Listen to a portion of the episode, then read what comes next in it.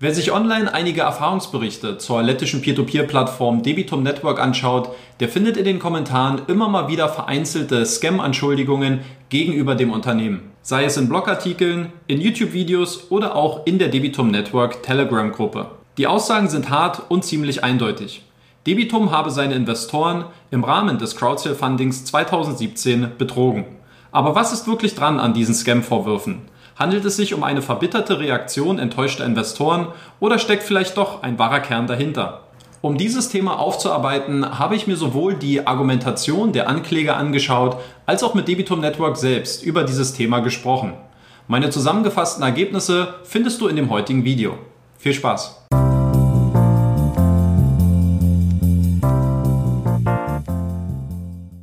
Bevor es losgeht, noch zwei kurze Hinweise.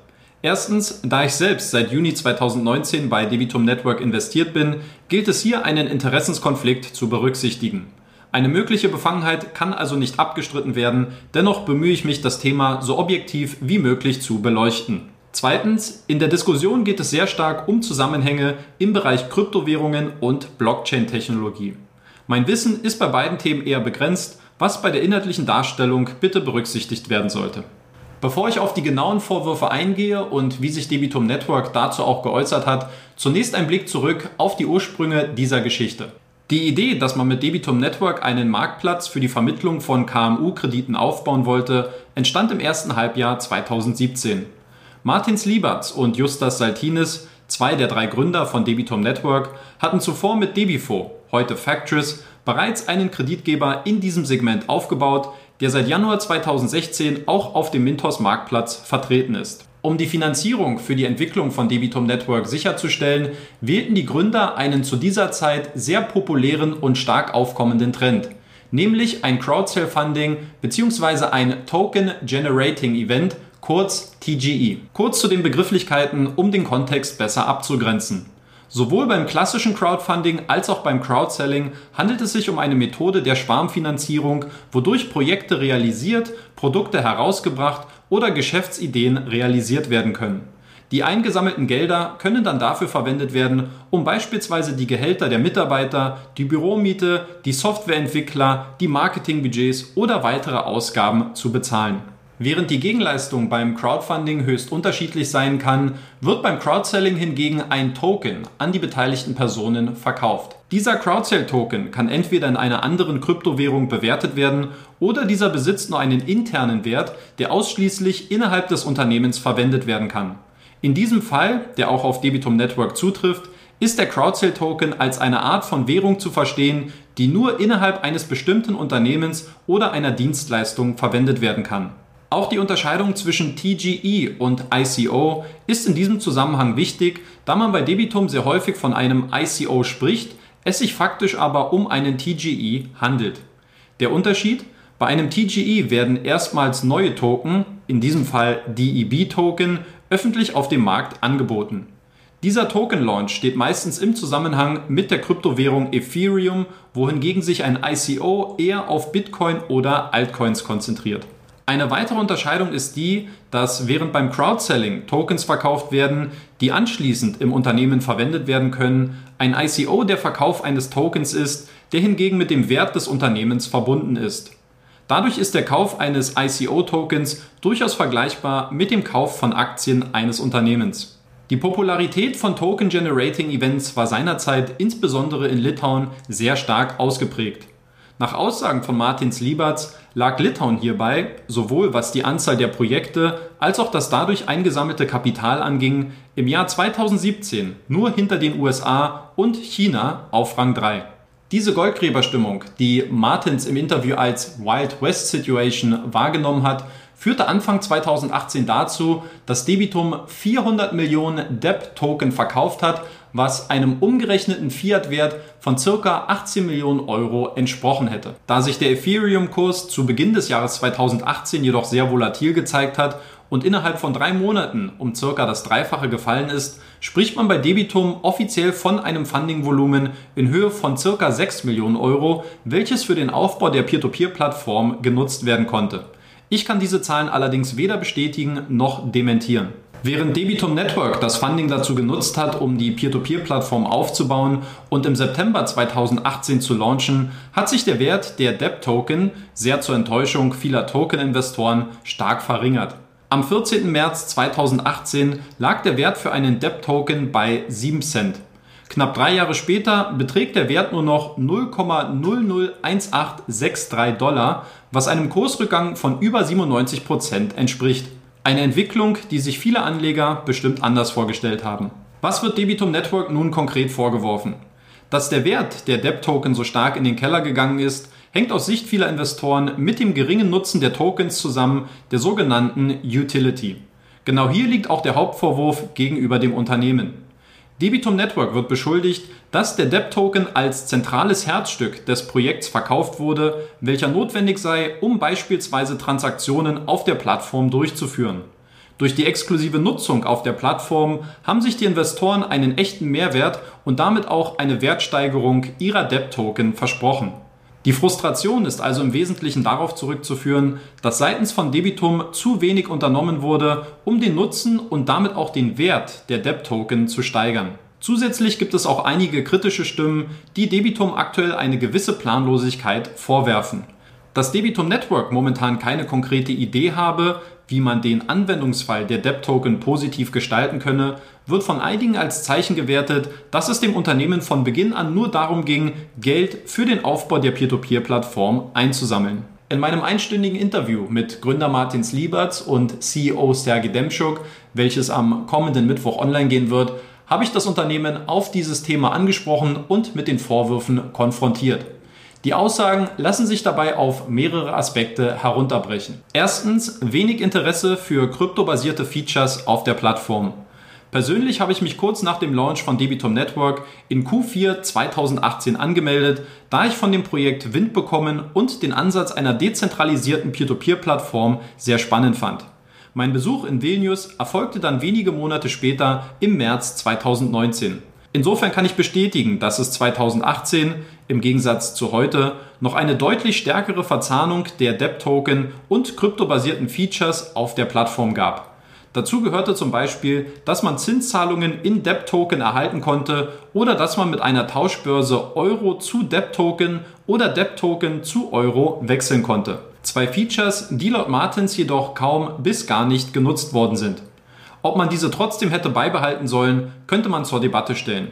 Ich kann allerdings die Sichtweise von Martins verstehen, dass viele Investoren, die keinen oder nur einen geringen Bezug zu Kryptowährungen besitzen, davon abgeschreckt gewesen sind. Wer von euch noch das lilafarbene Interface von Stunde 1 kennt, der weiß sicherlich, wovon ich spreche. Zweitens, steigende Transaktionskosten bei der Blockchain. Bei diesem Punkt bitte ich um Nachsicht, da mir hierzu das technische Verständnis fehlt. Denn eine weitere Erklärung für die Entwicklungsschwierigkeiten der DEP-Token liegt laut Martins darin, dass die Transaktionskosten bei der Blockchain momentan zu hoch seien. Kryptowährungen, die auf der Blockchain-Technologie basieren, benötigen gewisse Kapazitäten, um entwickelt zu werden. Lagen die Transaktionskosten 2017 und 2018 noch bei wenigen Cents oder kleinen Eurobeträgen, sind es nunmehr weit größere Summen, die für die Anpassung und Entwicklung nötig seien. Uh, I, I personally think that the technology is quite strong, um, blockchain technology. I think uh, cost of that using that technology in a public uh, space currently is too high. Definitely too high for uh, for a reasonable reasonable uh, reasonable fiat-based uh, project. Even for crypto-based project, if you look, you have to pay huge amounts of in fees now. Uh, so I think uh, we will have to play with it, research it further, uh, see what happens, wait out. And, and find a way, find a solution. Drittens, Verständnis und Unverständnis für die Investoren. Angesprochen auf die Frage, ob man Verständnis für die Position der Token-Investoren habe, war die Antwort zwiegespalten.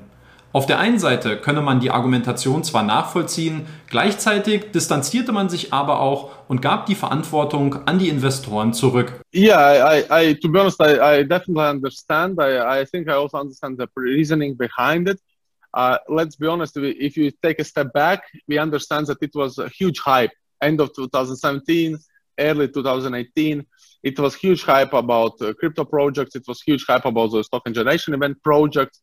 Uh, because they were happening. Um, I think the first one was end of 16, early 17. So they were happening for a while. many people made, uh, I would say, paper money because they, they bought some tokens. They were most likely man- manipulated or very somehow traded quickly on the exchange. So prices increased, skyrocketed. People invested like 1,000 bucks and became a millionaire over like uh, overnight uh, from some weird tokens from the project that disappeared in two months or something.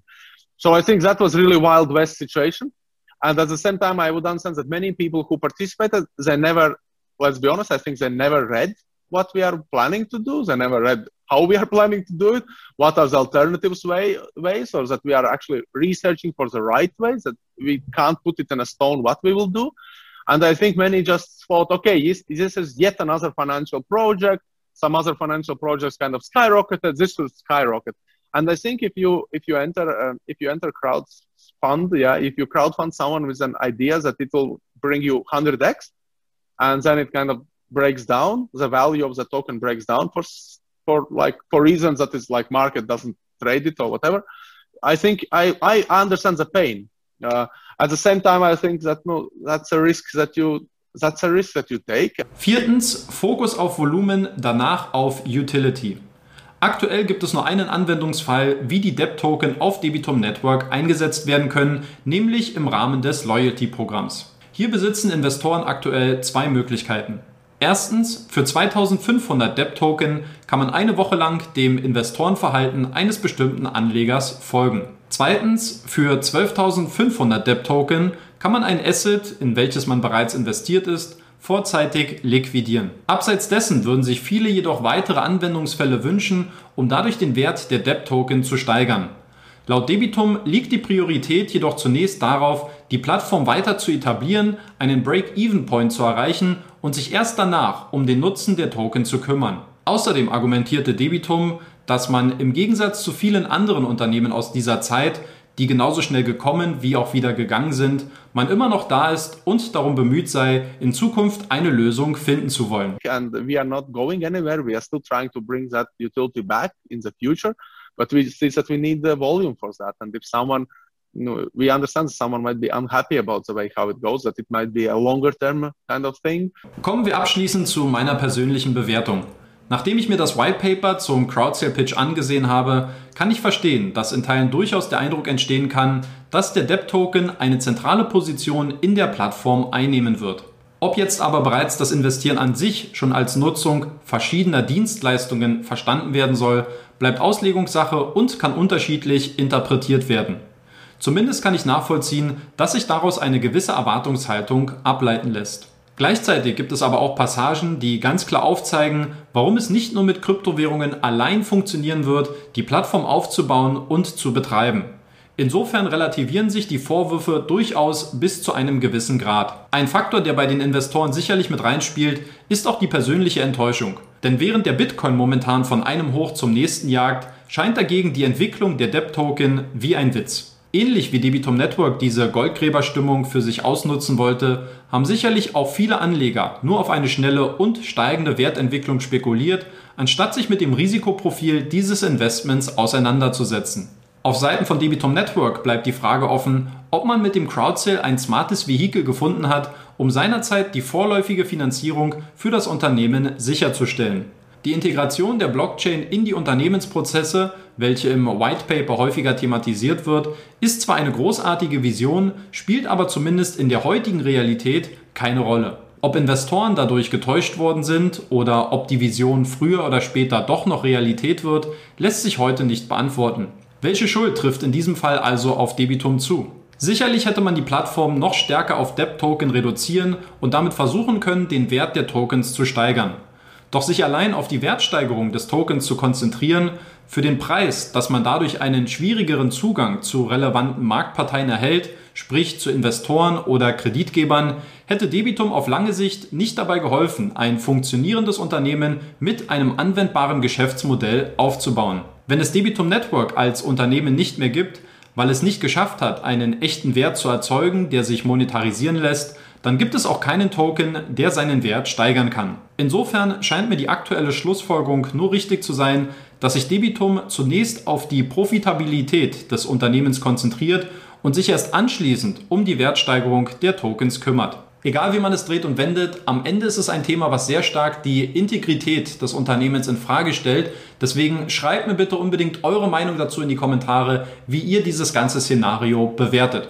Ansonsten danke ich euch vielmals für eure Aufmerksamkeit. Lasst mir gerne ein Like und ein Abo da, wenn ihr mich unterstützen wollt. Und wir sehen uns dann schon nächste Woche Sonntag wieder. Bis dahin, euer Danny.